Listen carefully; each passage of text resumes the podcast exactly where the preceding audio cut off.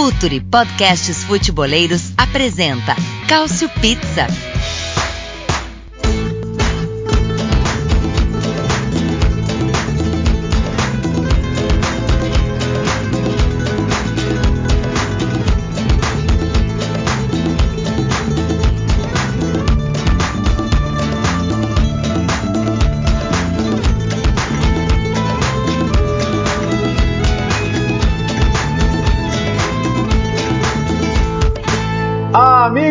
Future FC!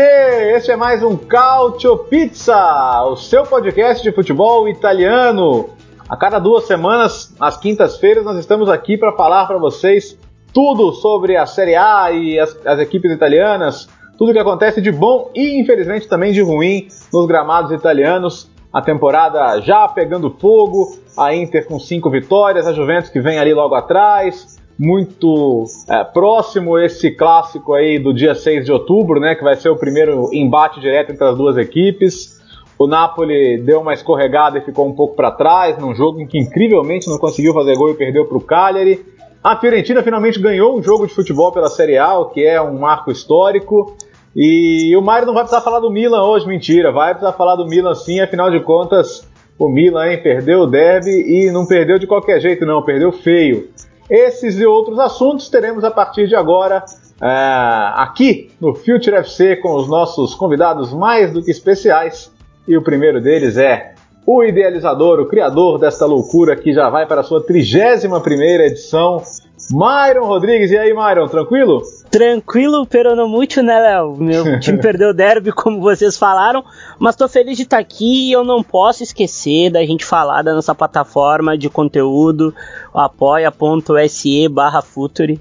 Tem que apoiar lá, porque o, o prêmio desse mês, se se inscrever até uh, segunda-feira, recebe a camisa do Ronaldo Nazário da época da Internazionale. Porra! Aquela camisa, aquela camisa bonita tá lá 12 reais ou 30 reais, você tem um plano bem legal, você lê de tudo toda semana, todo, todos os dias da semana tem conteúdo e ainda corre o risco de ganhar as camisas do Ronaldo, né, Léo? Pô, muito bom, hein? Muito bom. Boa, boa, bom souvenir aí. É, além de, claro, você poder ter o conteúdo da qualidade do Future, que é, é futebol para quem gosta do negócio mesmo, né? Para quem, quem tem interesse no jogo discutido com mais profundidade, quem tem interesse em, em conhecer as novas promessas, quem tem interesse em em, em dissecar os grandes times do futebol mundial e muito mais. E agora tem, tem a coluna do nosso Caio Bittencourt sobre apostas, é isso, ô, ô, Myron? Isso, saiu uma agora aqui, hoje, uma hora atrás, o Caio tá, tá deitando aí na, nas dicas de betting aí, eu vou ter que seguir ele, porque eu preciso de um pouquinho mais de dinheiro, né? Então, quero, quero viajar no final do ano, então vou ter que seguir, vou ter que seguir as dicas do Caião aí. Boa, o Caio que não veio porque, né, Napoli, puxa vida, não perdeu em casa pro Cagliari e tá todo mundo muito nervoso por lá. Mentira, não é por isso não, não faz de conta que é. Mestrado. Também com a gente, também com a gente, Nelson Oliveira do Cautiopédia, Cautiopédia que já é a sua principal referência em língua portuguesa sobre futebol italiano e que está muito perto de lançar a sua loja virtual, tem uma camiseta com o discurso do Fernando Vanucci lá, que eu já tô de olho nela, e daqui a pouco vai chegar aqui em casa, porque eu tô doido para fazer programa de televisão com ela. Isso e muito mais, né? Souvenirs dos clubes italianos, materiais exclusivos. Não é isso, Nelson? Estamos chegando perto aí, né, da, da meta para poder lançar a loja, então, da Cautiopédia para o fã de futebol italiano. Ah, Itália! Agora não é hora de reverenciar nem Canavaro, nem Zambrota, nem Totti, não, mas a gente falta 10 dias para a gente bater a nossa meta aí. Quem quiser co contribuir ainda, apoiar o, o nosso projeto, a nossa campanha da Cautiopedia Store, basta acessar www.cautiopedia.com.br barra apoie então, várias, taxas, várias faixas de apoio, várias, várias recompensas. A gente também vai ter um monte de produtos aí na loja. E boa noite, boa tarde, bom dia para quem estiver ouvindo a gente. Daqui a pouco a gente fala um pouco mais sobre o futebol italiano aí. Boa, demorou. E ele que agora já está mais uma vez aqui conosco, direto de Toronto, no Canadá. Anderson Moura, Anderson, prazer tê-lo conosco mais uma vez pro Cautio Pizza, hein? Fala Léo, fala Nelson, Myron e todo mundo que tá ouvindo a gente. É que nem cachorro, né, bicho? Viu a porta aberta uma vez e foi bem tratado, agora a gente tá, tá sempre voltando aí quando, quando surge uma brecha. Estamos sempre por aí é, para falar de bastante coisa hoje, porque, como, como diria o outro, não só sobre futebol, né? Vamos falar um pouquinho também das novidades que, que rolaram em relação ao, ao combate ao racismo, mas enfim, estamos preparados para falar de tudo hoje. Boa, o Anderson que desmarcou compromissos para poder estar hoje com a gente aqui na, na, no Fui desmarcado, né, na verdade.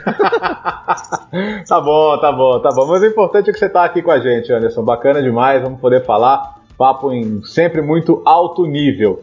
Vamos começar falando da líder, então. É, é, outros técnicos já tinham começado com cinco vitórias na Série A, né? O Hector Cooper, o, por último aí o Mantini 2015-2016 não são exatamente exemplos muito bons, porque nenhum dos dois foi campeão, né? Mas o Conte é o primeiro a fazer isso na sua primeira temporada no clube, né? na sua temporada de estreia. Então é, é, bem interessante esse começo. Um gol sofrido ainda pela Inter, né? nenhum em San Siro. Vitória sobre a Lazio 1 a 0 com o Randanovic fechando o gol, especialmente no primeiro tempo. Depois a Lazio deu uma cansada aí no segundo tempo. Gol do D'Ambrosio com assistência do Birag, né? De um ala para outro ali. O gol de cabeça do D'Ambrosio, que tem um talento para esses gols, momentos importantes que eu vou te contar. E, e, é isso, a Inter está na frente. A Inter tem 15 pontos, tem muito campeonato pela frente. Vamos ver como é que vai ser esse duelo com a Juventus, vamos ver como é que vai ser a temporada.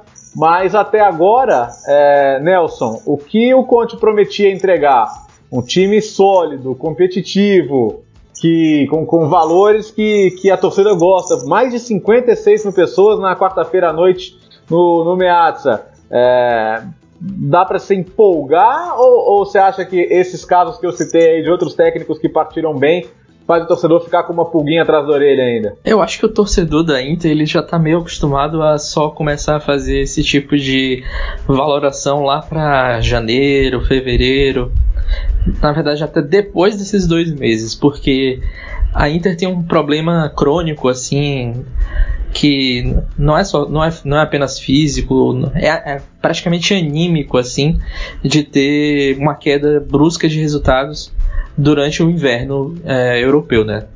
Começou o inverno, a Inter começa a, a, a perder o rendimento. E mesmo nos anos em que, até no ano da Tríplice, da Tríplice Coroa mesmo, foi o que aconteceu. A Inter teve uma queda de rendimento no inverno. E mesmo sem ter outros compromissos, né? Champions League, a gente vai falar um pouco também é, da atuação da Inter na Champions League, que foi a única atuação é, de fato ruim, né? Da, da Inter sob o, o comando do Conte até agora. E é isso, eu, eu ainda esperaria, né, no, no, nesse sentido aí. Mas o time dá, dá bons é, dá boas mostras né, de que pode competir, não só pelos resultados, mas acho que o, o, o, principal ponto aí é essa defesa, né, esse trio de defesa que funciona muito bem e mesmo quando os outros times começam, é, conseguem é, criar, o Andanovic está numa fase muito boa, né?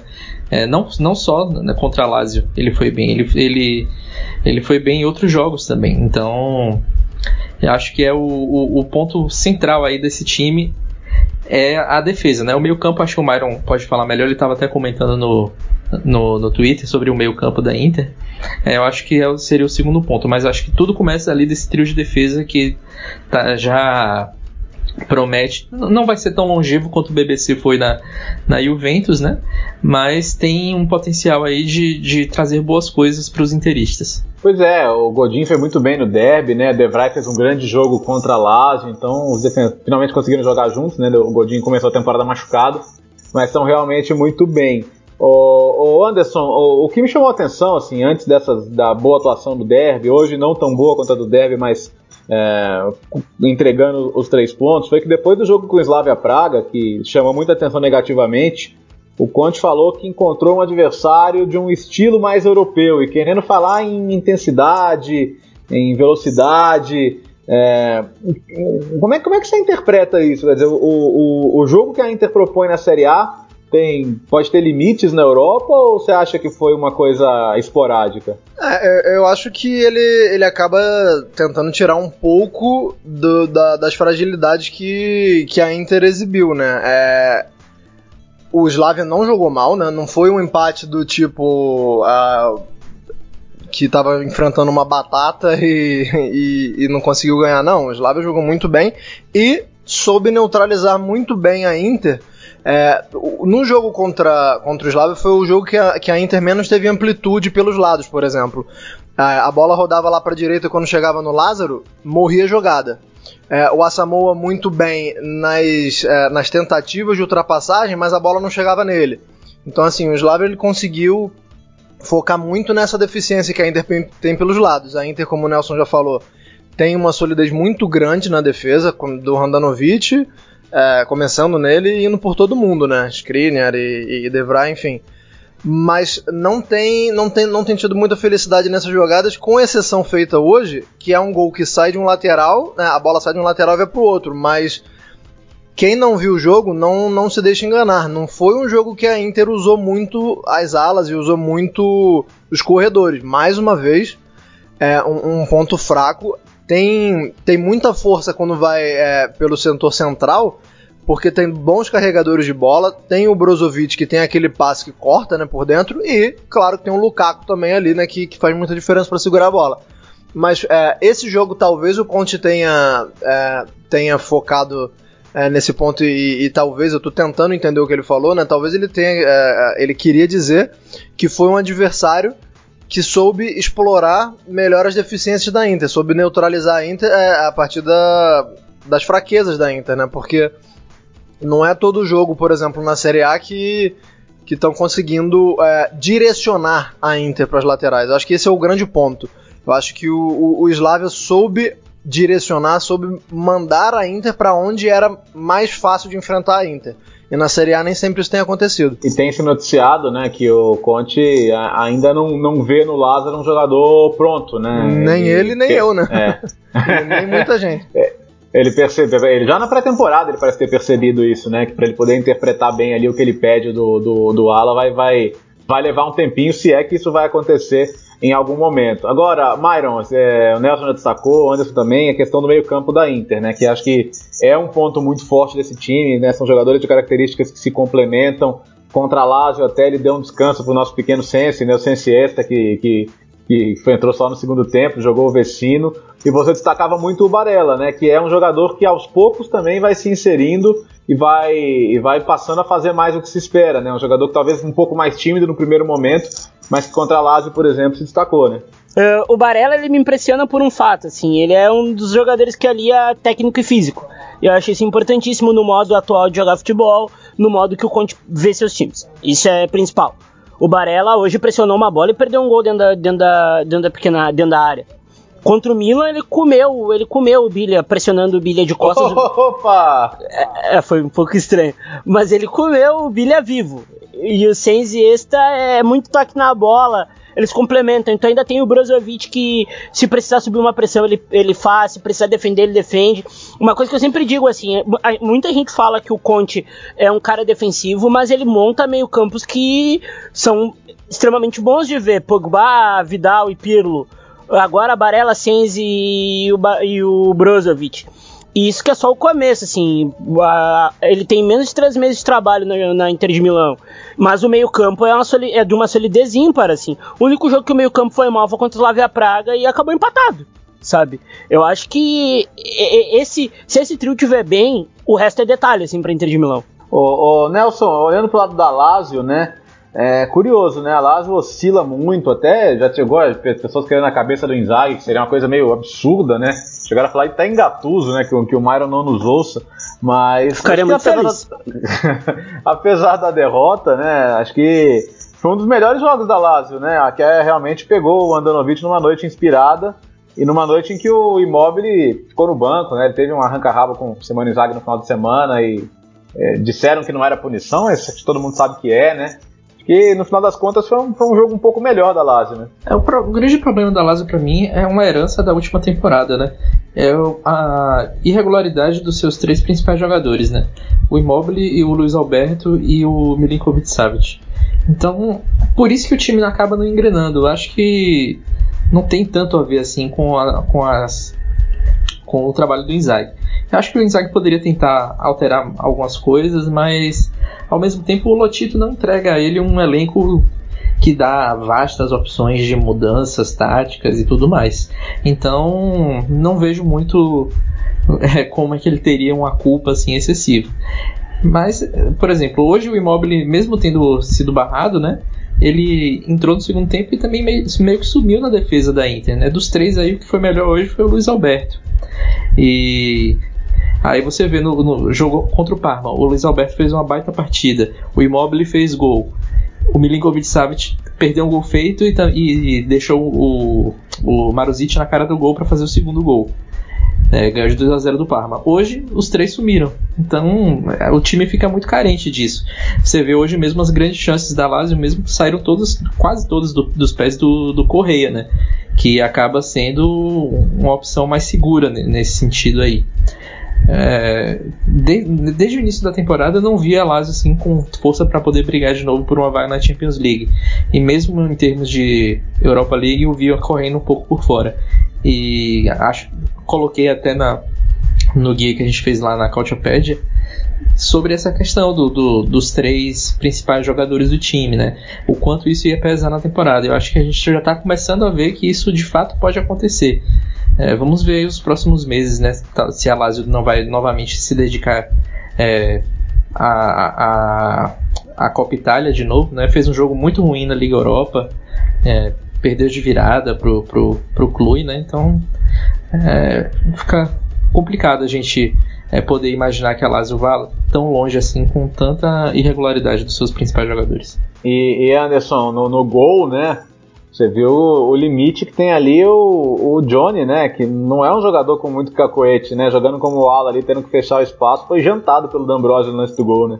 E não era nem um lance tão difícil, né? É, você tem. Ele um leu muito ali, mal, né? É, não foi, não foi um cruzamento rasante, um cruzamento que veio muito rápido, foi, foi aquele cruzamento mais flutuante, dava tempo dele se posicionar melhor, é, dava tempo de fazer muita coisa, na verdade, né? Dava tempo.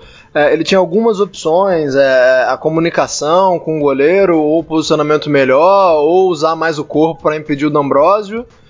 E a gente falava da, da deficiência do, do Lázaro na ala, né? Queira o torcedor inteirista ou não, é o que você. Eu não lembro se você estava falando isso já no, no, no off ou, ou já estava valendo. É, o D'Ambrosio, ele, ele gosta de jogo grande, né? Ele tem as deficiências técnicas, às vezes táticas e por que não dizer às vezes até cognitivas, mas é, na hora que o calo aperta, é, é, dá para contar com ele. Não é, não é um cara que se esconde, né? É verdade. É, o, o, o Myron, só, só para tocar um pouquinho o dedo na, na sua ferida, então, bom, é, foi o grande jogo da Inter e, e, e, evidenciou a distância que há entre Inter e Milan. Sim. É, é o seguinte: é, a gente sempre tenta ter paciência e, e deixar o, tec, o, trabalho dos técnicos amadurecer, e acho que a gente tem que fazer isso mesmo. Mas, é, com um mês aí de temporada, é, primeiro, aqui que eu entendo, é, o Gianpaulo não está muito refém de, de, uma maneira de jogar que ele está tentando e não está dando certo. E segundo, Pra que, que o Milan contratou tanto jogador se ele tem tanto receio em colocar os caras? É, foi, foi isso que eu fiquei puto. Eu acho que deu pra ler nos meus tweets depois do jogo. eu, eu chamei, eu, eu, falei que o último time tão fraco assim do Milan era aquele time sopa de hospital do Montella. Uhum. Que, mas eu preciso fazer um meia-culpa, o time do Montella pelo menos atacava. uh, uh, cara, ele tem, ele tem dois meios de controle, que é o Paquetá e o Benacer. Ele não coloca os dois para jogar. Ele tem 8 mil ponta bom. Tem o Susto, tem o Rafael Leão, tem até o Castilheiro, que, que não é de se jogar fora, fez um bom final de temporada. Ele não coloca para jogar. O Theo Hernandes é 50 vezes melhor que o lateral esquerdo, que o, que o Ricardo. Rodrigues. Que eu não sei. eu não sei o que aconteceu com o Ricardo. Acho que sequestraram ele, quem tá jogando é o primo dele. Não é possível. o Ricardo, o Ricardo foi aqueles alienígenas do Space Jam, né? É, não é possível, porque a temporada passada dele tava do caralho. Aí, cara, ele não coloca ninguém para jogar. O Conte tem que jogar, não pode jogar o Calabria. O Calabria tem as pernas muito curtas pra ser lateral do Milan, cara. Foi, foi 2 a 0 era pra ter sido no mínimo, no mínimo, assim, um 5. Teve bola na trave, teve Donnarumma defendendo, teve gol anulado, teve de tudo. Mas o, o, o, o Gianpaolo, ele precisa decidir. Ou ele treina do jeito que ele treinava a Sampdoria, que a Sampdoria é outra exigência, dá para jogar com medo da Inter de Milão, ou tu ou ele treina o Milan e, e coloca o time para jogar e isso não tem nada a ver com jogar defensivo ou jogar ofensivo, é colocar o time para jogar futebol, ponto. Nem na, nem na época do, tri, do da, da, tripla da Inter de Milão, o Milan tinha medo da Inter. O Milan pelo menos jogava, tentava e ganhou o clássico naquela época. É, o time. É verdade. E, o time ficou. Pode. Peraí, peraí, peraí, peraí, mas deixa, deixa, vou deixar você respirar um pouquinho, só pra dar um dado aqui. É, eu, eu, tô, eu tô igual o Caio no Twitter. eu nem vi os tweets do Caio hoje, rapaz. Depois eu preciso prestar atenção. Foi, eu acho que foi ele que fez. Eu acho que foi ele que fez o, o Napoli Brasil, porque teve um cruzamento no último lance e ele falou não, não resolveu porra nenhuma. Foi assim o tweet. Foi muito engraçado. É, você sabe que, então, né, nessa, nessa era Suning, né, a Inter não perdeu o derby na Série A ainda, né? São quatro vitórias, três empates. Agora, esse eu acho que foi o pior do Milan, né? Se. Não sei se você concorda comigo, Myron, mas acho que tirando o Donnarumma e o Rafael Leão, que teve alguns bons momentos, não dá pra salvar ninguém, né? Ah, a gente tem que dar um desconto pro capitão, né? Pro pro Romagnoli, porque o Romagnoli, ele, ele, é, o, ele é o Noé, ele tá sempre carregando um animal junto, é impressionante.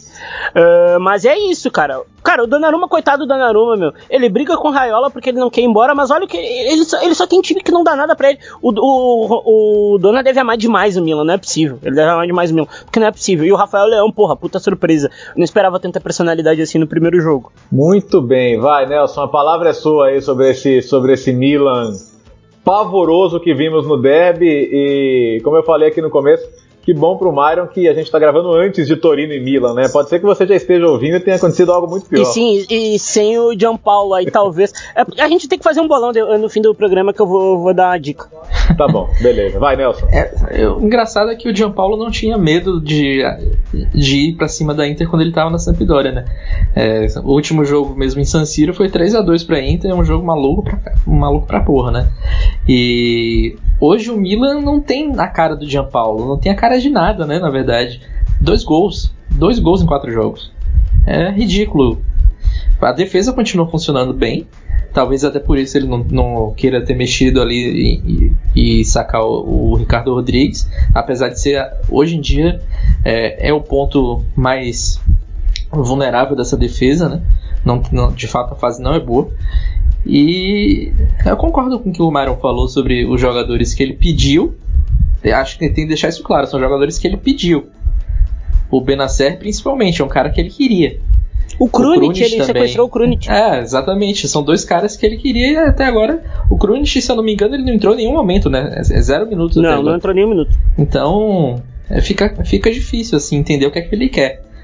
É, talvez ele seja de fato um infiltrado, né? Já que ele é interista e tá aí fazendo a alegria do, a alegria dos seus co-irmãos, né? Pois é, eu, eu, torço tanto, rapaz, eu não sou igual ao Mário, mas eu torço tanto pro Milan se recuperar, pra parar de ler, no, pra parar de ler saudade do Milan, do Shevchenko, do Kaká, da minha mãe, do meu pai, caramba, velho, mas... Eu, eu, é não, eu difícil, não sou igual ao Mário, eu não sou igual ao Mário, Léo, eu torço pro Milan, tu não tem noção o que, que é a, a, a, eu sou motivo de piada da minha família, te, na minha família até, até romanista ri da minha cara, tu não tem noção. Pô, aí, aí, tá, aí é bullying, né? Aí, Sim. dá, dá, dá um negócio desse, Anderson? Calma. Meu pai é romanista, minha irmã é Juventus. Não dá. Pô, então, então hoje foi um dia pra, pra esse seu primo, ou sei lá quem é da sua família, apanhar calado, né? Apanhar calado, porque não sei se eu tô atropelando aí os assuntos. A Roma hoje foi, meu Deus do céu, horrível. Ah, não, não, vamos, vamos, vamos, vamos, vamos chegar lá, vamos então, chegar então lá. Vai, então vai. mas, uh, é, então, sabe o que, que eu queria que você falasse, Anderson? Os, os dois, os nossos outros dois companheiros tocaram o nome do, do Benacer, né? E, pô, é, é, isso, né? Quer dizer, é um cara que, que tá num momento tão bom, né? Veio com, com, com, com todo respeito, né? Apontando lá pro alto, né? Depois da, da Copa Africana de Nações e tal. Se esse não é um jogo pra um cara desse começar, né? Porque o cara, o Bilha não dá, velho. Não é possível que o João Paulo chegou na pré-temporada não percebeu que o, Bilha não tem mais perna pra esse tipo de jogo, né? É, não sei se o problema é perna, sinceramente pode ser que seja, mas não, não tenho certeza, mas é, tá difícil de tentar entender o Gianpaulo, porque tá, tem, tem, tem carta né, na mão dele. Ele não tá com, com um jogo ruim assim em relação à, à diversidade, a, a, a, opções de jogadores. É, ele, ele parece muito mais ou, ou, teimoso ou receoso do que sem opções. É, e quando tom, toma alguma atitude e, e opta por fazer algo diferente, são opções como, por exemplo, é, tirar o Piontek de perto do gol. Então, assim, quando ele age, não tem sido. As ações não têm sido boas, né? É, é para falar que o Paquetá tem que ser menos brasileiro ou para deixar o Piontek mais, mais longe do gol? É, tá, começa a se acumular as coisas, né? Porque antes fosse o problema, o, o Benacer não tá entrando. É um dos problemas, claro, mas é, começa a haver um acúmulo em, em muito pouco tempo, né? São, é, é uma série de, de decisões erradas ou de, de falta de decisões, né? no, no caso do, do Benacer, que começam a se acumular num, num espaço de curto muito tempo. Para você, Anderson, então, essa história de maldição da camisa 9 é pro, pro Piontek é maldição do Dia Paulo. Ah, sim. É, exceto o, o, lance contra o Brecha, né? Aquilo ali é maldição purinha. Aquilo ali. Aquele deu um foguetão, né? Na pequena área, né? Isso. É que a bola roda em cima dali em volta ali é voodoo. Não, ali, é ali foi sacanagem. Ali foi sacanagem. Exceto aquele lance ali, não, não, não acredito na maldição, não. Eu gritei gol em casa, cara, tu não tem noção. Eu gritei. Não, aquele lance ali é, é o sobrenatural agindo. Aquilo ali já, já, já, já, já são forças ocultas, como diria o outro. Forças ocultas finlandesas, né? Maldição, hein? E Oronen tá pegando muito. Boa, deixa eu pegar seu gancho aí, Nelson, e aí você já começa a falar de, de Brecha e Juventus. Rapaz, a, a, a Juventus tá. Ela, ela faz algo que ela gosta de fazer na Série A, que é ganhar com o mínimo necessário. Mas tá dando susto, saindo atrás. É verdade que encontrou o Joronen, que tem sido, acho que junto com o Randanovic, é o grande goleiro de destaque da Série A nesse começo.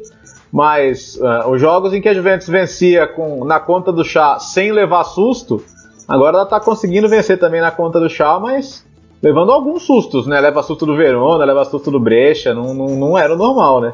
É, tá aí outro time que eu acho que só dá pra, pra gente saber a verdadeira cara lá pra frente. Lá pra. Isso tá, um, acho que um pouco antes da Inter, né? Acho que mais pra dezembro, quando terminar a fase de grupos da Champions, dá pra ter uma ideia mais. mais é, exata do que é que a, a Juve de fato se, é, pode produzir. Se isso é um, algo mais temporário se é um, um, certo desinteresse no campeonato, se é o início do trabalho do Sarri não, tá, não, não, não deu certo mesmo. Porque se você for olhar nos últimos anos, tudo bem, não era o Sarri. Mas aí o Juventus começou perdendo o campeonato jogando em casa para o Udinese. Teve, teve derrota para a Fiorentina de 4 a 2 com gol de, de Giuseppe Rossi, etc. E mesmo assim, nesses anos, engatou uma sequência é, muito boa no, da, da, da partir da, da, metade do primeiro turno é, para frente e foi campeão com, com o pé nas costas. Então, é, ainda, ainda não, não, não, não, vejo assim como algo que vá durar essa fase negativa da Juve. Acho que o que pode comprometer de fato é o fato de, de o Chiellini ficar muito tempo parado. E aí o Chiellini dava uma um balanço defensivo muito grande para esse time. Toda a questão anímica também, o cara é um líder. Continua, inclusive, indo aos jogos, mesmo sem poder jogar. Então, pelo menos nesse lado de bastidores, ele continua trabalhando, mas dentro de campo ele já não está. Então, eu acho que esse é um ponto que a gente pode observar. Mas mesmo assim, a Juve jogou um pouco melhor, né? Contra o Brecha. Acho que desses jogos aí foi. Contra o Verona foi muito ruim. O Verona jogou melhor do que a Juve. Se o Verona não fosse um time péssimo, poderia ter saído com a sorte melhor do, é, do, do Allianz, né? É, foi, dominou o meio campo, é, ganhou com gol de pênalti do Cristiano Ronaldo. É, no, mais um pênalti que o Verona comete, mais um jogador expulso também, né? Então contou com essa com essa, é, é, com essa ruindade aí, digamos assim, do, do, do time do, do nosso querido Biratã. E é isso, eu acho que o, o Pjanic ainda é, o, é o centro, né? Na, na, ausência do, do Chiellini e do Ronaldo, como tá foi jogando na, pra caralho mesmo. contra o Brecha, tudo passou no pé do, do Pjanic, né? E ele acabou fazendo gol também, né? Pegou o rebote de uma falta. Que se fosse o Ronaldo que tivesse batido, talvez ele não tivesse nem pegado o rebote, né? Mas. É, não sei, a gente começa a ver algumas coisas assim que, tipo, Chesney falhando, é, uma falta de segurança na defesa, que já até já era apresentada na, na última temporada quando jogava o Bonucci e o Chiellini geralmente não estava em campo, mas às vezes até mesmo com o Chiellini, o Delite ainda não se adaptou, o Demiral também não foi bem contra o Verona. É, são coisas que são pontuais, né? Mas que o Sarri já tenta, começa, começa a, a, tentar corrigir. Por exemplo, ele já mudou o esquema, né? Já usou um, um esquema, o 4-3-1-2, né? O, seria um 4-4-2 com losango e tal. E é, não sei, eu acho que, que contra a Inter, por exemplo, daqui a duas rodadas vai ser outro time. Não, não vai ser esse, esse mesmo. Não, não, a gente não vai ver uma, uma prestação desse tipo da, da, Juventus, porque senão o Conte vai passar por cima. É, o, o, que, o que a Inter está jogando e o, o para o que a Juve está jogando, apenas a gente olhar campo e bola, é, a Inter seria a favorita, mas com certeza vai ser outro jogo. Eu, eu, eu queria, Anderson, que você falasse também, claro, do, do campo e bola, né, desse, de, desse esquema que parece que vai ser uma opção em alguns momentos, né, o esquema que funcionou muito para ele no Empoli. No Napoli ele mudou rapidinho pro 4-3-3, que ele fez muito sucesso, mas ele voltou a ter essa variante. Mas também eu queria que você falasse sobre sobre a situação de alguns jogadores. Por exemplo, o Dybala. O Dybala foi titular nesse jogo, mas e aí? Próximo jogo? Deve voltar o Cristiano Ronaldo. E aí, joga Higuaín, aí o Dybala vai começar no banco de novo. Mandzukic, não deu certo o negócio do Qatar, ele estava afastado do, do, do, grupo enquanto resolvia essa situação. Pois bem, não tem situação. Né? Em janeiro talvez ele saia, mas até janeiro ele está lá. É, o, o, o, a, aquela situação da Champions, né, com o Henrique fora da lista, já mostrou que que num elenco rico, num elenco cheio de cara bom e, e com um certo ego, talvez, é, vai ter que ter. Acho que é, é, a situação que o, talvez nem no Chelsea o Sarri tenha encontrado uma situação de ter que lidar com, com tanto jogador bom que não está jogando, né? Sim, e, e tem. Tem um, um, problema que na verdade é não, não ter a certeza, eu pelo menos não tenho a certeza, de que o Sarri é tão respaldado assim pela diretoria, né? É, pouquíssimo tempo depois que ele chegou, já farpas já foram trocadas. É, você não tem ali uma é, declarações muito claras assim de que ele tem respaldo. E quando você tem um elenco muito grande com não com muitos jogadores que se acham estrelas, né? Jogadores que de fato são estrelas. É, acho até tô, tô, tô, até surpreso com a com a serenidade que o Mandzukic vem, vem agindo, né? O Mandzukic, eu, eu, sinceramente achei que ele ia chutar o balde em algum momento e ainda não chegou esse momento. Acho que tá demorando. É, e aí isso começa a se refletir no campo a partir do momento em que o Kedira, que não era um jogador tão essencial assim e que muita gente já via como um, um jogador indescendente, é, ser talvez ao lado do Pjanic o principal jogador. É, não foi só uma vez que aconteceu do Kedira estar jogando e o time estar indo muito bem, e o Kedira sair e o Castelo desmoronar. É, aconteceu contra o Napoli, depois aconteceu contra o Atlético de Madrid. E, e, acho que isso, isso passa muito pelo momento de instabilidade. Você não, você como disse o Nelson, não ter o Chiellini, que é uma bandeira, né, um senador. É, o Dybala, que é um jogador que vinha sendo forjado para ser um, um, grande líder, um grande nome, é, não conseguia engrenar. E aí você tem esse caso do Kedira que, que assume uma, um protagonismo não esperado, mas não é toda hora que isso vai acontecer, né? Não é todo mundo que vai entrar e vai encaixar e, e vai ser mil maravilhas e vai ter que descansar mais o Ronaldo nessa temporada do que na temporada passada. Então o, o, o Douglas, Deus queira que não, mas já começa a temporada com uma lesão assim como foi a temporada passada. É, são muitos pequenos problemas, mas que vão, vão começando a se acumular e vão começando a fazer a diferença. Mas eu acho que, o, como, como eu comecei a falar, é, a fala, eu acho que o principal problema, na verdade, é não ter a clareza de que o Sarri tem respaldo. Eu acho que isso, no fim das contas, é o que mais é, é o que mais pode influenciar negativamente para ele. Ô, ô Myron, tem outro ponto. Até o Roberto Amaral, que é nosso ouvinte, mandou aqui no Twitter, né? Fala da demora da Juve, demora entre aspas para se acostumar ao Sarri Ball. É, dois pontos, né? Primeiro, é, a, a, gente vai ver o, o Sarri Ball na Juventus, né? O que se convencionou chamar de Sarri Ball, é a maneira de jogar muito peculiar dele, porque a gente já tá vendo o Pjanic, que já foi elogiado aqui, muito a Jorginho mesmo, né? Tocando muito na bola, distribuindo muito jogo, então acho que alguns pontos já dá para ver. E o outro ponto é, é, é, ele tentar sair um pouco, né? Vamos ver se isso vai acontecer da coisa de só repetir o mesmo time, né? Porque uma coisa é fazer isso no Napoli, que, e até no Napoli isso era questionado, outra é ele tentar fazer isso na Juventus e deixar muita gente fora, né? É, porque a Juve é só macaco velho, é só São vagabundo que, né, tem uma, tem uma certa vivência, os caras não gostam de ficar sentado, isso pesa, a gente sabe. Isso não é papo de boleiragem e tal, isso é fato, os caras não gostam de ficar no banco. Uh, sobre Pjanic e Jorginho, acho que a grande amostra foi contra o Napoli, né? primeiro tempo do Pjanic foi estelar, eu fazia muito tempo que eu não vi o Pjanic jogar desse jeito. Mas eu, aí vem uma característica que eu acho um pouco diferente, assim, do, do Sarribal para esse elenco da Juventus. Os pontas da Juventus gostam muito da transição, né?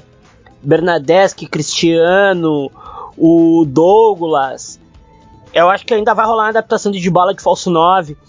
Por isso que eu acho que não vai ser um Sarribal puro, assim. Eu acho que vai ser mais um passo do jeito que ele gosta de jogar. Vai ter mais um ponto de corte, assim, nisso tudo. Como foi até no final de temporada com o Chelsea. O Chelsea mais, fazendo mais transição, assim, um pouco mais reativo. Então eu acho que não vai ser um Sarribal puro, assim, muito pela característica do elenco. E eu, eu acho que ele deve rodar o elenco. Precisa rodar o elenco. É, precisa. Hoje ele fez isso, mas em jogos de meio de semana já é uma coisa que se faz de maneira convencional, né? Vamos, vamos acompanhar então. A, a, nossa próxima edição, inclusive, vai ser depois de, de Inter Juventus, né? Então vamos ter muito assunto em cima desse duelo. É, bom, é, eu vou perguntar aqui para o Anderson, que, que pôde acompanhar bem o Napoli contra o Cagliari. É, Anderson, me explique em poucas palavras por que, que o Napoli ganhou do Liverpool no São Paulo e perdeu para o Cagliari. É, eu vou explicar em poucas palavras para quem jogou Championship Manager, essa. Sabe aquele é. jogo que você chuta, chuta, chuta, chuta e o goleiro tá tirando 10 e aí no contra-ataque o, o time adversário faz o gol? Dá raiva, não dá? Que, cê, que não adianta dizer que não, mas que você já deu um control alt del e finalizou o jogo sem salvar? Hoje o Ancelotti só não teve essa opção. Mas, tá.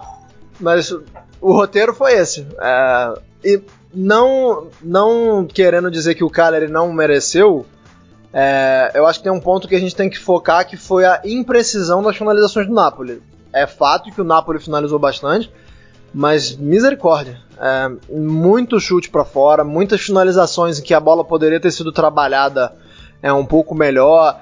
É, até porque chega um momento do jogo quando você está pressionando tanto assim que o mental começa a fazer diferença e, e, você começa a tentar finalizar de qualquer jeito, não pensa a melhor jogada. Aconteceu isso também.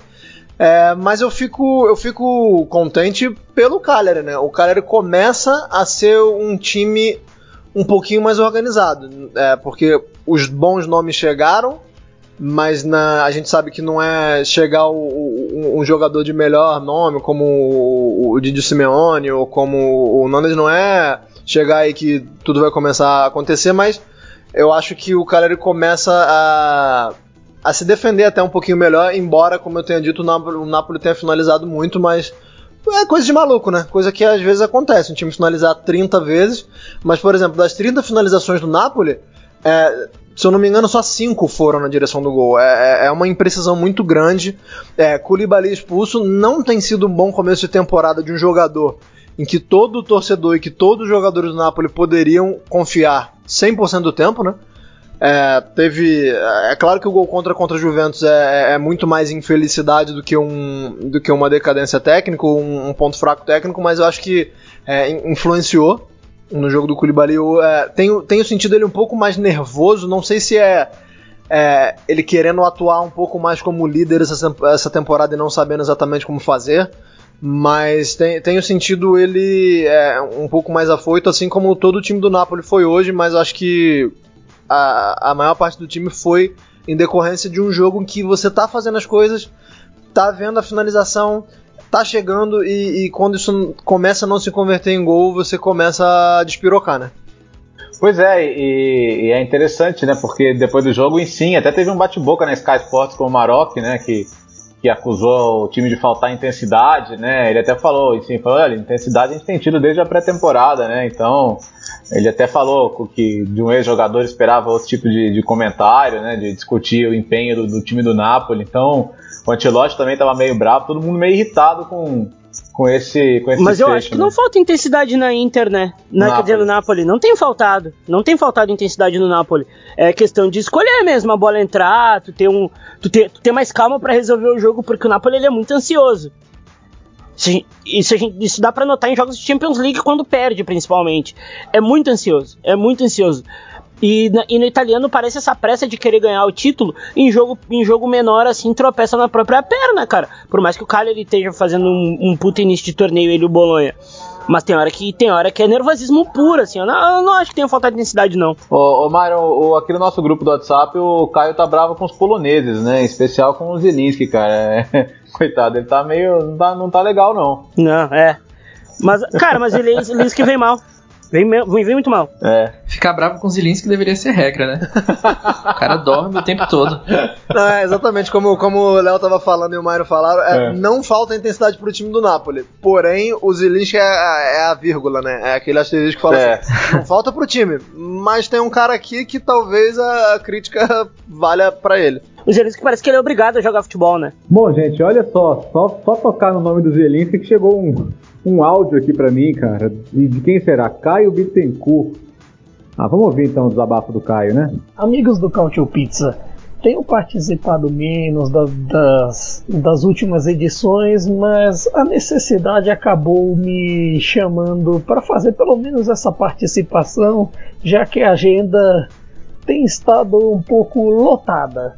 Mas enfim, é, veio, veio fazer essa participação porque o Napoli me fez vir aqui. Infelizmente não por um bom motivo. Ou talvez se se fizermos retroativamente o time de semana passada, grande vitória contra o Liverpool e tudo mais. Mas o torcedor do Napoli é meio calejado com esse tipo de coisa, porque o Napoli dá motivo às vezes. Dá motivo, assim, já se esperava um tropeço. E quando eu digo que nós já esperávamos um tropeço, já se viu, por exemplo, no tweet do De Laurentiis pós pós-jogo diante do Liverpool, que tinha que ter atenção também contra o Leite no domingo, que que era um jogo tão importante quanto o Liverpool. Beleza, o Napoli goleou o Leite, fez 4 fez 4 a 1, tudo mais, aí beleza fanta fantasma espantado, certo? Errado. No meio da semana tinha o Cagliari. O Cagliari já é um adversário por si só complicado. Tem toda aquela questão de, de rivalidade um pouco menor da parte do Napoli para com o Cagliari, mas o, o, o inverso, o, o Cagliari tem, tem uma certa animosidade quando enfrenta o Napoli, se percebe um pouco em campo também. Mas é, o Napoli não entrou talvez da maneira como deveria, visto o primeiro tempo, poucas poucas chances de gol e tudo mais e e aí teve que no segundo tempo abusar do chuveirinho. Abusar do chuveirinho que em condições normais, em situações normais, pelo menos uma cabeçada ali do Llorente, do Milik entrariam.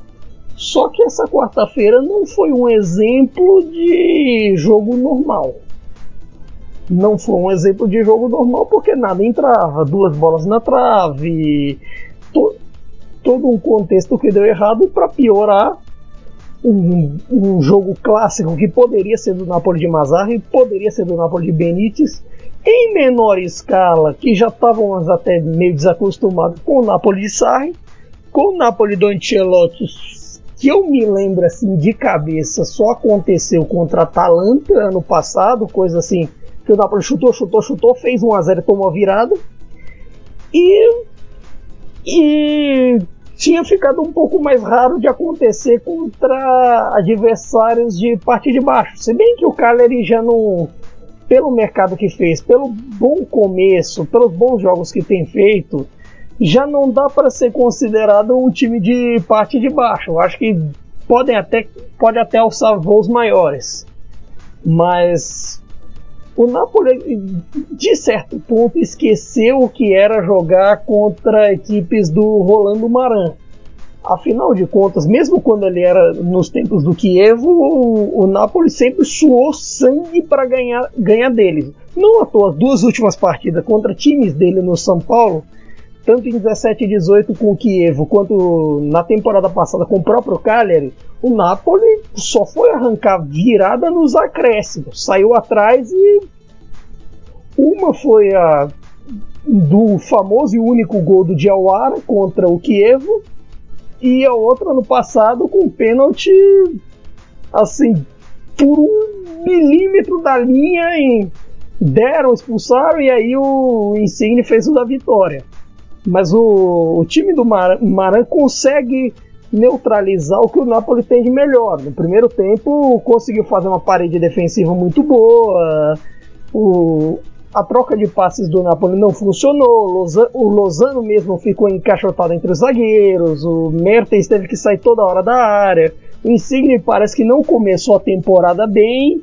E quanto ao meio-campo, tem a, os altos e baixos físicos do Alan, tem a. E principalmente, e principalmente a, o que que é o que virou Zielinski.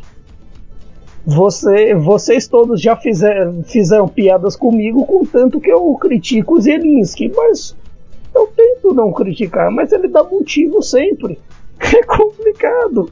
O Zelinski apare aparece muito pouco no jogo, cria pouco e isso acabou fazendo diferença. Embora que o que pesou para o Napoli no segundo tempo não foi não criar, que criou, teve bola na trave, bola para fora o tempo todo. O problema foi o problema foi o primeiro tempo.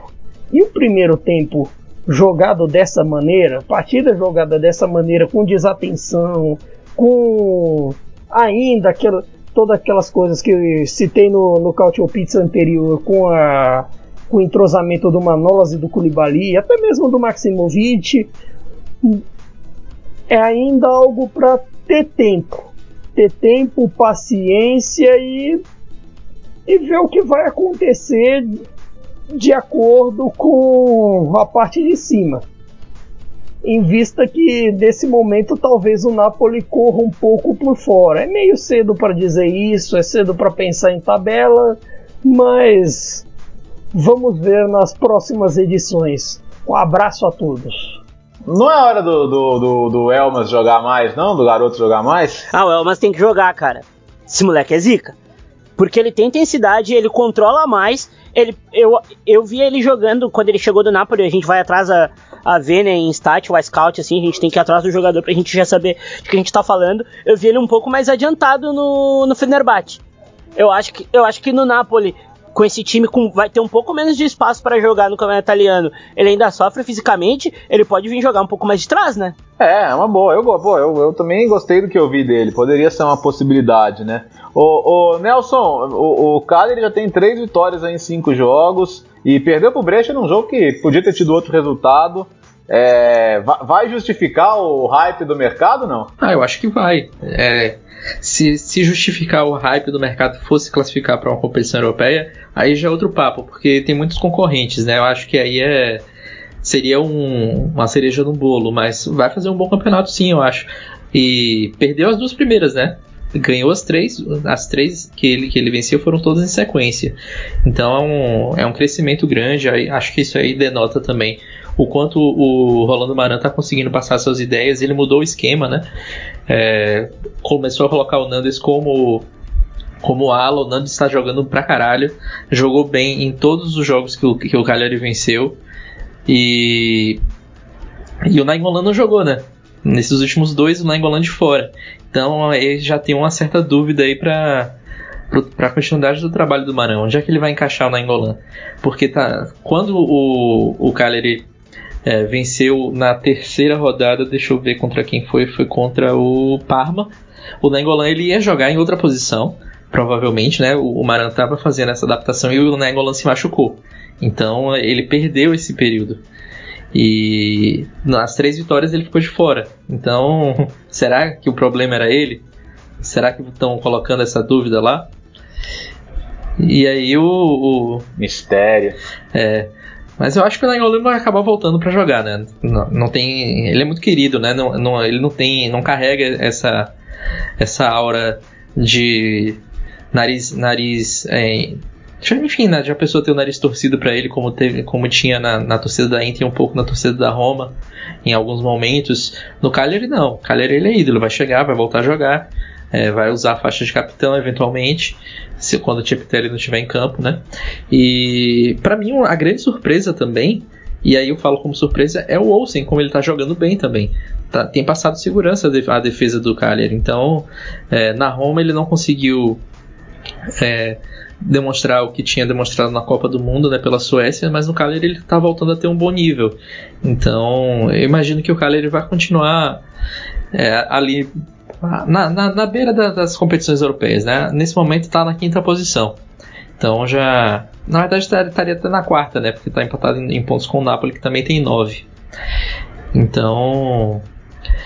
É, daqui a pouco talvez a gente possa falar um pouco do Bolonha também, né? Como o Myron falou, que é um, que é um time que está surpreendendo. Eu acho que são os dois que de fora da curva aí que podem podem dar, dar uma incomodada maior. É, empatou 0 a 0 com o Genoa e, e a história do, do Mihailovic, né? Com tudo que ele está passando, tratamento super agressivo e aquela cena dos jogadores indo, indo saudá-lo no hospital viralizou e, foi muito bacana, né? Muito legal realmente poder ver o, o Bolonha bem, né? Muito legal mesmo. É, e quem não é mais hype, porque já é realidade, né? É a terceira colocada do campeonato, a Atalanta de Bergamo, que foi ao Estádio Olímpico, fez 2 a 0 na Roma, né? Com o Duvan Zapata saindo do banco de reservas para marcar mais uma vez né, num gol, é, o primeiro gol, o segundo foi do Derron numa incrível falha de marcação do Florenzi. E, pô, a Roma, não dá para se empolgar com a Roma, né? Fez quatro gols ali, quatro gols aqui, né? Espetáculo, Fonseca joga para frente e tal. Mas. Como o Brasil. É, joga para frente como o Brasil. mas, mas, Anderson, você até queria falar mais cedo. Foi feia a Roma hoje, né? Nossa, feio demais. Muito feio. É, acho que hoje não é nem tanto no primeiro tempo, tá? O primeiro tempo não a Roma até jogou um pouquinho melhor, mas no segundo tempo não existiu meio campo a Roma. É, Pellegrini sumiu. É, o Zaniolo tentando jogar um pouco mais aberto para explorar o espaço que os alas da Atalanta dão, porque marcam muito lá em cima, né? Uma pressão muito alta dos alas, então vai ter aquele espaço ali para ficar no mano a mano do lado do zagueiro é, seja na direita ou na esquerda, mas não conseguiu. É, teve um momento do jogo que estava me dando, juro para vocês, estava me dando agonia, porque a Roma tentava rifar a bola de qualquer jeito para o Diego se virar, e aí teve uma boa surpresa hoje que foi o, o Kiaer, muito bem no, duelo mano a mano contra o Diego, muito mais um duelo físico do que técnico. É, e quando não era o Kiaer, o, o Palomino também muito bem. Então, assim, por mais que, que o time da Atalanta é, tenha inúmeras limitações na defesa, no, no, jogo físico contra o Diego hoje foi muito bem.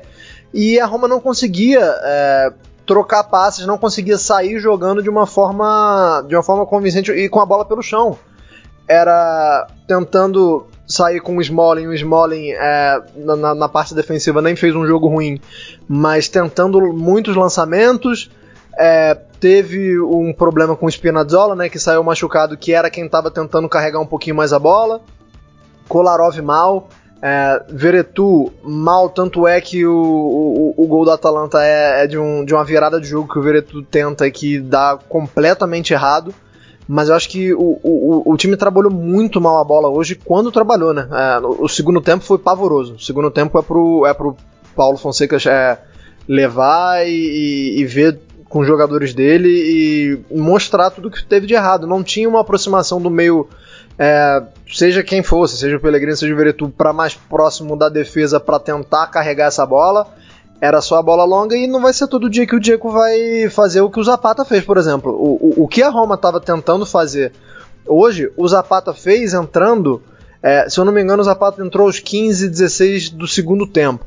O Zapata não perdeu uma bola que foi que veio quadrada da defesa, né? Que veio o tiro, veio o, o chutão. O Zapata simplesmente abria as asas dele, né? E, e, conseguiu dominar absolutamente todas as bolas, seja com o Smalling na marcação, seja com o Juan Jesus. Jantou todo mundo e foi um jogo até que a Atalanta é, perdeu muitos gols, mas que a Atalanta jogou em casa. E, e, e o, o, Nelson até veio com essa estatística depois, assim que acabou o jogo. É, no fim das contas, acabou dando a lógica, né? A lógica era que a Atalanta venceria, porque há seis jogos a Roma não vence a Atalanta em Roma, no Olímpico de Roma.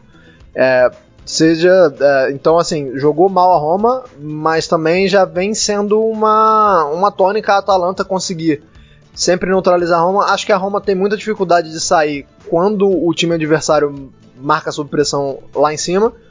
Era algo que o Paulo deveria ter se preparado melhor para enfrentar, porque se tem uma coisa que todo mundo sabe que a Atalanta faz, é isso, né?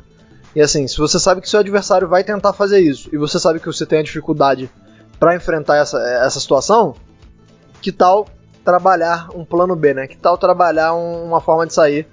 Não deu certo. Muito ruim o jogo da Roma hoje. E já deu pra, já deu pra entender, o Myron, o que, que aconteceu em Zagreb? Porque não é um... Tudo bem que a defesa da Atalanta, é, ela de fato tem problemas, a gente já tinha falado isso até aqui em outra edição.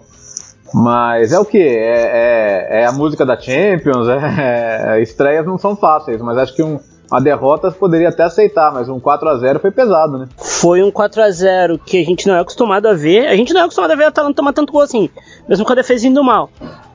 Mas foi. Eu acho que aquela surpresa da intensidade mesmo que o Papu diz é verdade, cara. Porque não.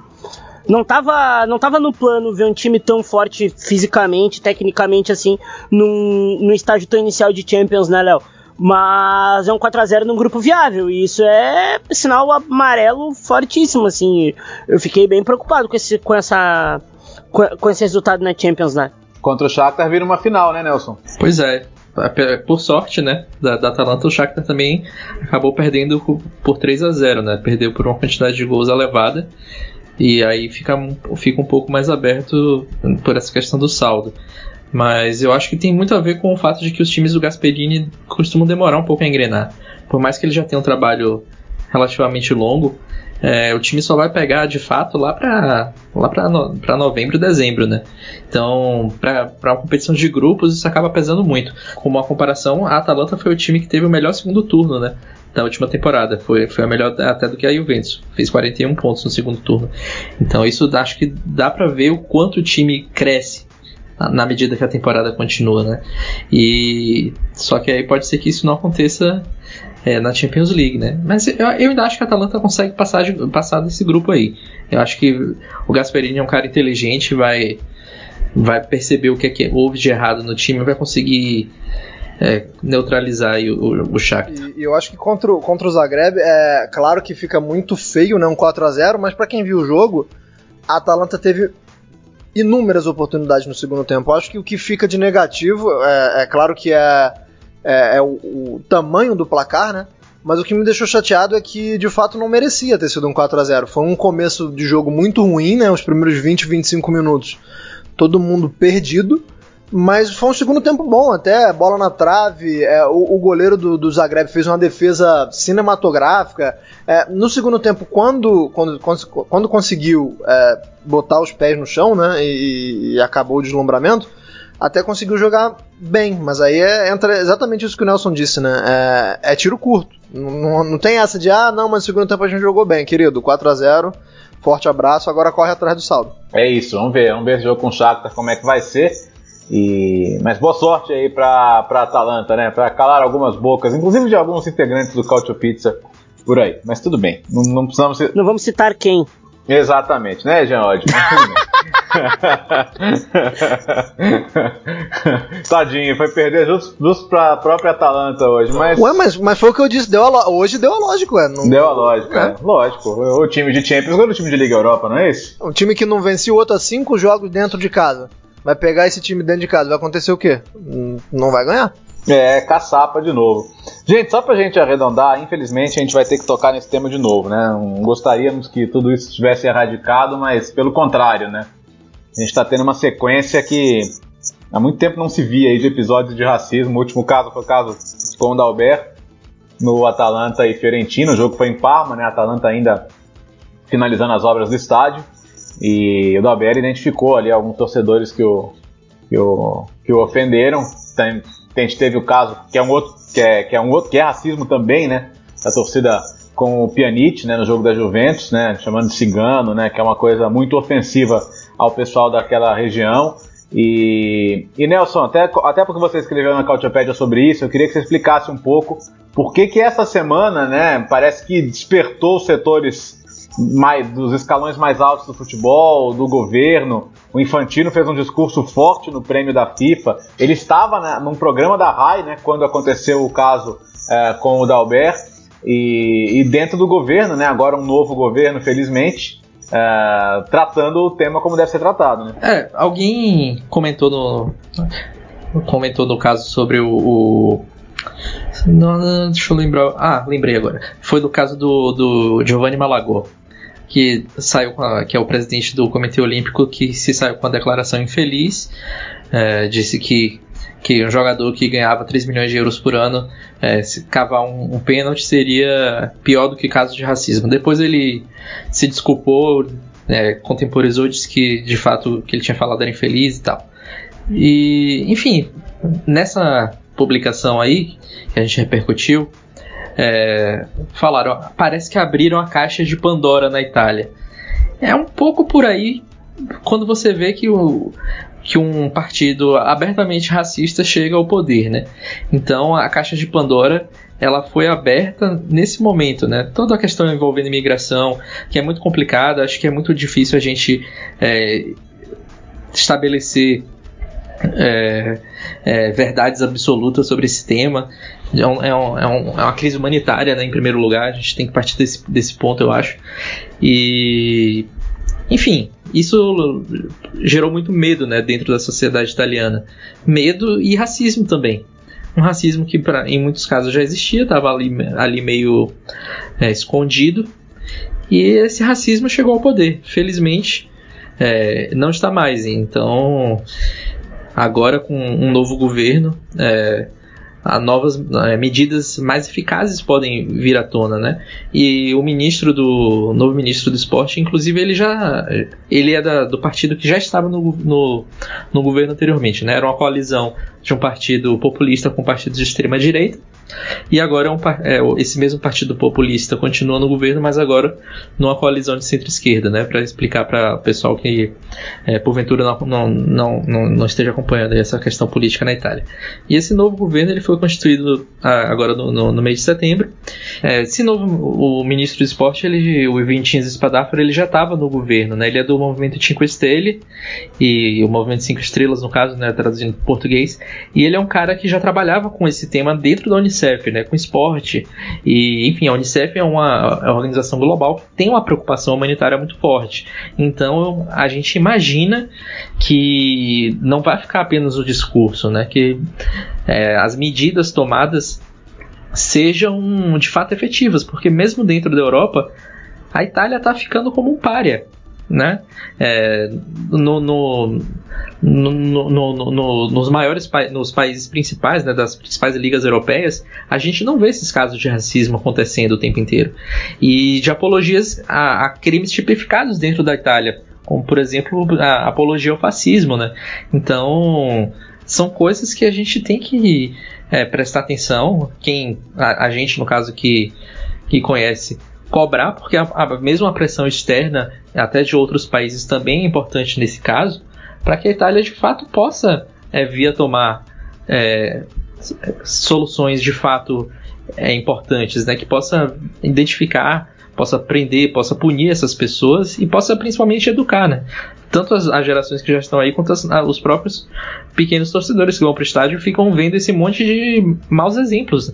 É, o Arsato fez muito bem com, com, com o Dalbert, né, no, no, caso do jogo entre Atalanta e Fiorentina, que ele só retomou o jogo quando o aviso sonoro do estádio falando que, é, é, enfim, manifestações racistas não são, não são permitidas, é, foi é, colocado pelo, pelo enfim, né, pelo, pelo locutor do estádio. Mas para mim o que impressionou foi o fato de, da, da, demora, como se o cara não tivesse lá, o locutor. É, tiveram que ligar, a, a, a, não sei se foi o delegado do jogo que fez isso, ou, ou, ou se foi alguém da delegação da Atalanta que fez, né, porque o jogo foi em Parma. É, a Atalanta não está mandando os, os, jogos em Bergamo ainda. E, enfim, parece que não estava preparado. Não, tem que estar esse cara lá. Tem, tá tendo um caso de racismo o, o tempo inteiro. Como é que o, o locutor do estádio não vai estar lá? Não, precisa o árbitro parar o jogo para fazer esse tipo de aviso? Apenas na norma precisa. Mas precisa demorar três minutos para avisar? Todo mundo viu porque parou. Então vamos. É, só lembrando que o, o ministro do interior é, que estava no cargo anteriormente dizia que parar os jogos para isso era uma besteira. Era bobagem. Agora parece que o governo vai tomar uma outra atitude, porque eles não estão tratando mais isso como besteira. Corretamente, inclusive. Ô Myron, tem um ponto que é o seguinte: o que me impressiona é, é, assim, é a naturalidade com que essas coisas são tratadas na, na Itália. Outro dia um, um, um, jornalista falou a história do Lukaku, né, que precisaria de 10 bananas para pará-lo. E, e, o cara não fala. E assim, você percebe que o cara não, não falou nem com a intenção de ofender, ele fala porque a, a, o racismo tá na.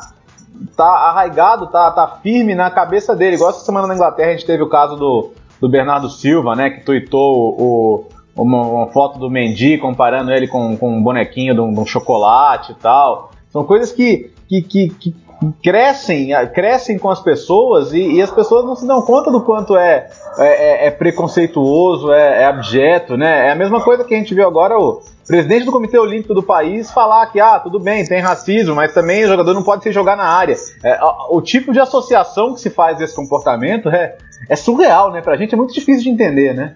É, para vocês é difícil, mas para mim é muito pior. Eu sou o único homem negro desse debate e talvez uh, para mim é muito pior. Eu o jogador negro ele nunca é associado é, é, é repetitivo dizer isso. A gente nunca é associado ao nosso intelecto. A gente vai pegar uma lista de 10 meio-campistas históricos do, uh, da década passada, em que lugar vai estar o Sidorf? O Sidorf jogar muito, tá? Uh, o, joga, o jogador negro ele é associado a Cavatenut na Itália. Ele é associado a dar 10 bananas para parar. Mas sabe por que, que esse debate na Itália vai ser muito pior além, do, além da extrema-direita tá lá? São muito homens brancos decidindo o que acontece. Eles não vão ouvir o Lukaku. O Lukaku não deu uma entrevista falando sobre isso, o Dalbert não vai dar. E assim vai indo. A coisa é naturalizada. E as pessoas falam, ah, mas lá na Itália é complicado. Não, aqui no Brasil é muito pior. Aqui é muito pior. Aqui a gente tem 51% de negros e eles não falam nada sobre futebol. Não são eles que apitam.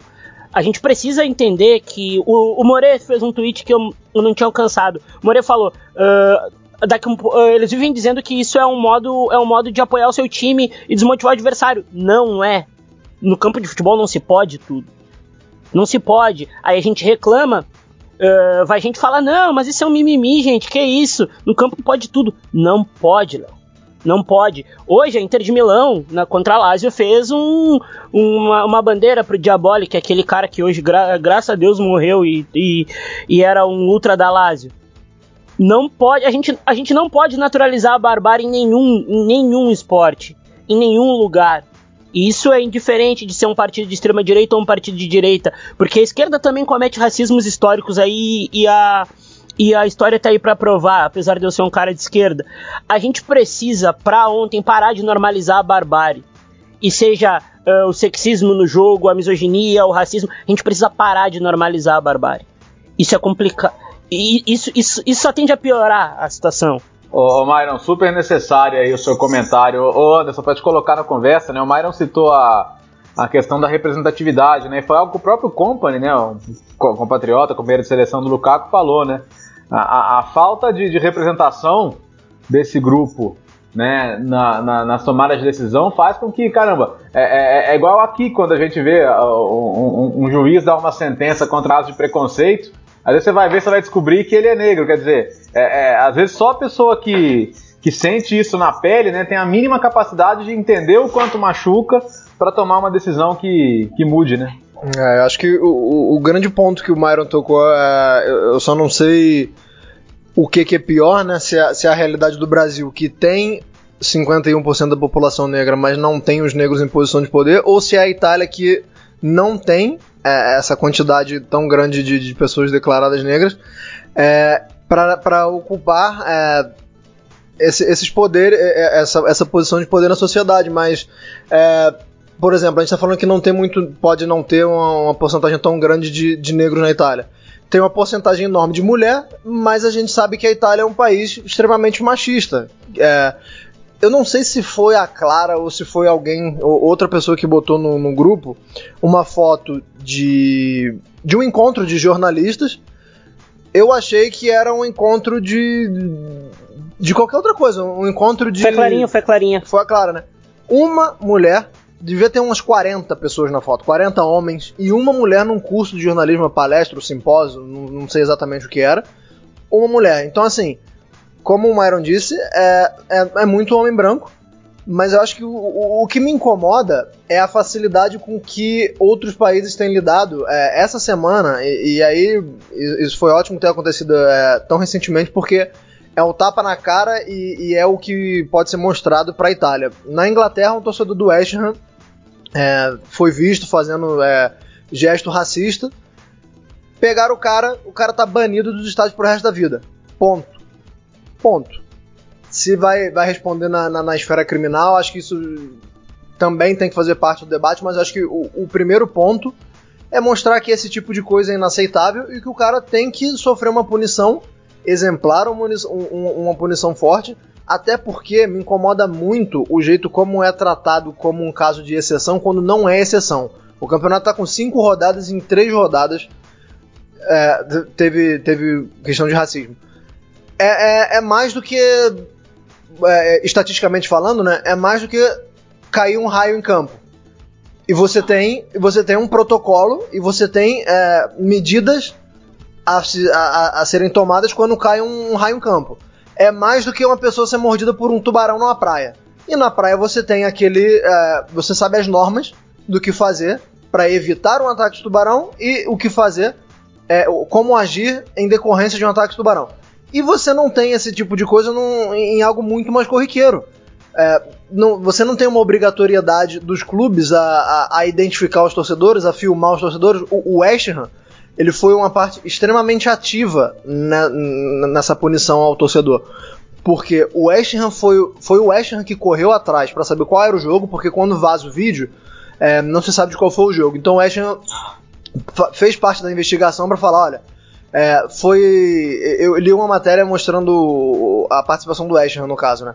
Falando, olha, isso foi, é, não pode ter sido depois do dia tal porque a gente trocou o, o, carpete em torno do gramado, então a gente tem que procurar em jogo a, antes do dia tal. Olha, tava um dia de, um dia de sol, então não pode ter sido tal dia porque quando a gente enfrentou fulano, tava um dia de chuva. Então assim, você vê que um clube foi uma parte é, muito ativa. E aí vem o Hellas Verona pro Twitter para cagar tudo isso, né? Para fazer exatamente o oposto do que fez o West nesse tipo de situação. Aí vem o torcedor da Inter para falar que, que isso faz parte da, da, da, rotina e do jeito como o italiano assiste futebol. Então, assim, trata-se como algo normal e como algo de exceção, algo que não é exceção, algo que tem se tornado regra. Então, a partir do momento que é, é começa a acontecer com, com tal periodicidade, você tem que ter um protocolo e você tem que ter medidas é, restritivas exemplares para aquilo ali. Não é como, como se fosse um, é, um, um, caso excepcional. Excepcional é um cara acertar uma bicicleta. É, eu acho que tem muito mais casos de racismo do que de bicicleta no campeonato italiano. Então, assim, é, é, é hora de se tratar, de, de, se ver o problema do tamanho que ele realmente é. Não adianta tentar minimizar e tentar diminuir. E, ah, isso aconteceu nesse jogo, mas ah, nos outros jogos não aconteceu. Porra, meu irmão tem acontecido, como eu falei, em cinco rodadas aconteceu em três. Se, se isso não é um, um, um número é, relevante o suficiente para as medidas serem mais duras, eu não sei o que, que é. E cara, a gente a gente precisa para ontem esse debate sobre racismo no futebol como um todo, ele precisa ser mais ampliado e não e isso é em todos os veículos. Uh, as pessoas elas precisam ouvir mais quem sofre os preconceitos no jogo como um todo. É ouvir as pessoas, não é só falar, falar, falar. No, no caso do Guardiola hoje, a, o Twitter falou muito sobre o, o uh, defender o Guardiola. Uh, não ouviram ninguém se sentir ofendido enquanto a isso. Uh, a gente precisa, a gente precisa, o homem branco principalmente, a pessoa branca, ela precisa aprender a ouvir mais é ouvir, é sair da situação do, de poder e ouvir mais as pessoas que sofrem todo tipo de preconceito. Não boa, é só racismo, é, é, todo tipo de preconceito. Ô, ô Myron, eu tava ouvindo o Correspondentes Premier, aliás, quero recomendar, né, se a gente fala de Série A aqui, para falar de Premier League não tem, não tem melhor, né, com, com o João Castelo Branco, com a Nathalie, com o Ulisses, com, com, com o Senise, né, muito bom, ouçam. É, e eles falavam sobre isso. Cara, assim, é, legal, é, a, a, gente conhece o Bernardo, né? O Bernardo é gente boa, sabe? Um cara de um coração maravilhoso. É, mas é, se teve essa reação, a, aprende que sim, é ofensivo, sim, é racista. Se você não fez por mal, aprenda e não faça de novo. É, é, é simples, não, não, tem problema. A gente acredita que você não fez por mal. E talvez, mas... Bernardo, e talvez o Bernardo não seja racista de fato. É.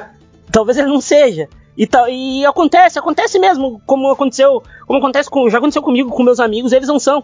E aconteceu dele ter, ter, fazer algum comentário e eu falar, gente, isso não é legal. Acontece, é só ouvir mais, sabe? É, exato, pois é. Então, assim, é, é isso, né? É. A, até mesmo se o, próprio Mendy não se sentisse ofendido, não quer dizer que outras pessoas não se sintam. Então, é muito simples, né? Acho que, acho que a fala do Myron aqui é super importante, né?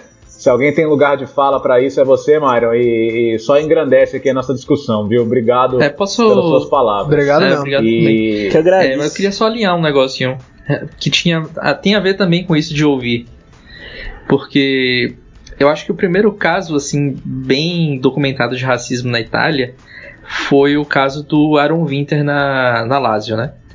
No, em 96. Ele chegou, a torcida mandou ele embora, basicamente.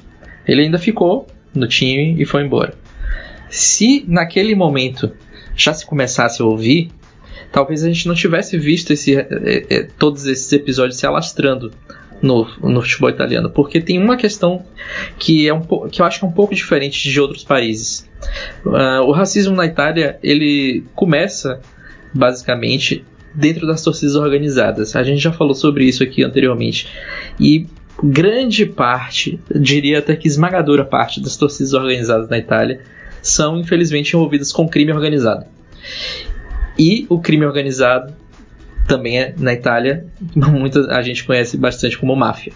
Então, tem essa origem. É um problema muito maior. Combater o racismo também é combater essas outras, esses outros males da sociedade. Isso, o problema é que isso se alastrou. Hoje a gente não vê só torcidas organizadas que são envolvidas com crimes é, fazendo esse tipo de coisa. Então a Itália perdeu essa chance é, em, em, outros momentos, continua perdendo, mas talvez é, ouvindo as pessoas que de fato sofrem com isso, como, como o Myron pontuou muito bem, é, isso começa a ser mudado. Então eu acho que é só para colocar esse contexto da sociedade italiana, como o Mário falou, é muito homem branco é, decidindo e é muito homem branco envolvido com crime decidindo. E, enfim, a sociedade italiana é muito é, complicada, né? Suas esferas de poder são muito, muito corrompidas, então talvez por isso é, não se tenha escutado antes além de boa. todo o racismo, é, existe um rabo preso maior. Boa, boa. Quero agradecer a vocês pelo debate, viu? Super necessário e que nos ajuda bastante a compreender e também a, a ter a certeza de que, como, como muita gente é capaz de falar, é só parar de falar sobre isso que desaparece. Bom, isso não funcionou, né? Isso já não funcionou. Então, não. vamos falar e vamos falar sempre que for necessário. Nem que a gente tenha que falar mil vezes.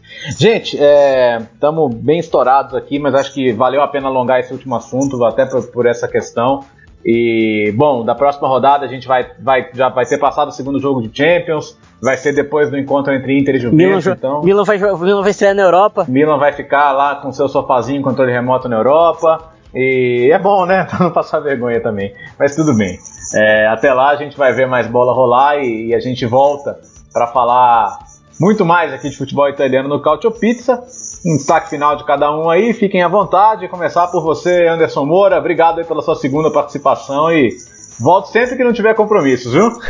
eu que agradeço. Eu só vou tomar um pouco mais de cuidado no destaque final, porque na última vez que eu participei, eu falei que o meu destaque final era a estreia da Atalanta na Liga dos Campeões, que eu tava muito animado, muito ansioso e a gente viu que, que não deu muito certo. Mas o, o, o, meu destaque final, a gente acabou não tendo muito tempo para falar do, do, do, Bolonha, né? É, tô gostando bastante do Bolonha, embora é, não seja fácil torcer para o Bolonha, né? Porque é um time que tá jogando muito bem, mas para fazer gol é um trabalho. É o bato. É um trabalho, bicho. É legal de ver. É, é, Santander e Destro, tu quer o quê, pô? Pois é, é, é divertido ver o jogo e tal.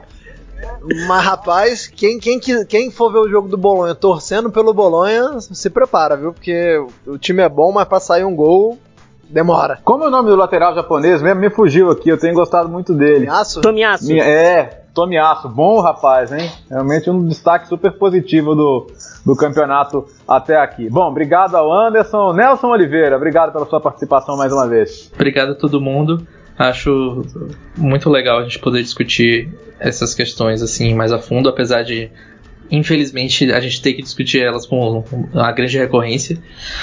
Mas enfim, é, acho que meu destaque final para deixar o, o, o clima um pouco mais leve é o bromance que está nascendo na Fiorentina, né? Ribéry e Chiesa é o novo bromance aí da Itália. A Fiorentina venceu depois de 18 jogos, né? Conseguiu deixar aí uma uma sequência de que é a sua pior sequência desde 1938. Então, tava pesando.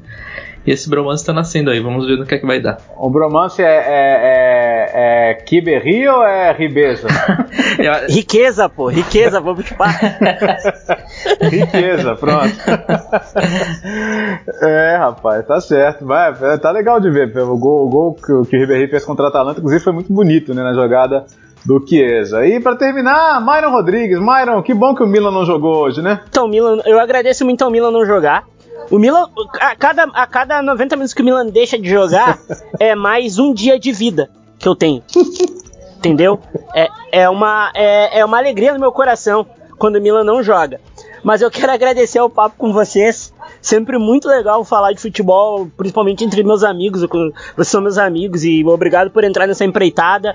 O, de, o debate foi um pouco mais pesado hoje, gente, mas a gente não pode deixar isso passar. Uh, até daqui 15 dias, uh, aí vai ter agora esse Calcio Pizza da, da Semana Europeia. E no próximo é a surpresa do, do programa novo, se der tudo certo, que a gente quer fazer outro, outro formato, né, Léo? Se tu quiser falar sobre aí. Ah, boa, legal. Teremos um spin-off, conhece um spin-off do, do Calcio Pizza? Não? Prepare-se então. Calcio Pizza versão histórica, é, aos cuidados de Murilo Moret, que está sumido aqui do nosso podcast quinzenal mas está ocupado aí com esse projeto que é muito bacana, você vai gostar. Você que gosta da história do futebol italiano, não perde por esperar. É isso mesmo, né, Myron? Isso, não perde por esperar. É uma coisa que a gente já queria ter colocado na pista há muito tempo, mas finalmente veio e vocês vão achar muito do caralho. Vão mesmo, não tenha dúvida disso. Galera, é isso por hoje, então. Se você nos ouve no carro, no, na academia, ou em casa, no computador, no celular, em qualquer lugar, é muito bom mesmo que você nos ouça. Cautio Pizza tem 31 edições e certamente sem vocês nos ouvirem não seria possível alcançar um, uma duração tão longa assim da nossa história. Segunda temporada do Cautio Pizza e a gente volta daqui a 15 dias para falar mais aqui da Série A italiana. Valeu, galera. Um abraço. Arrivederci. Tchau.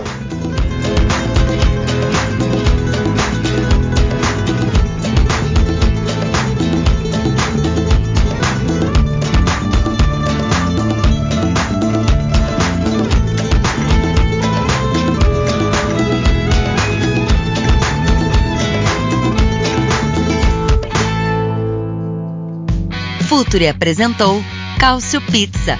Acesse www.futuri.com.br e pense o jogo.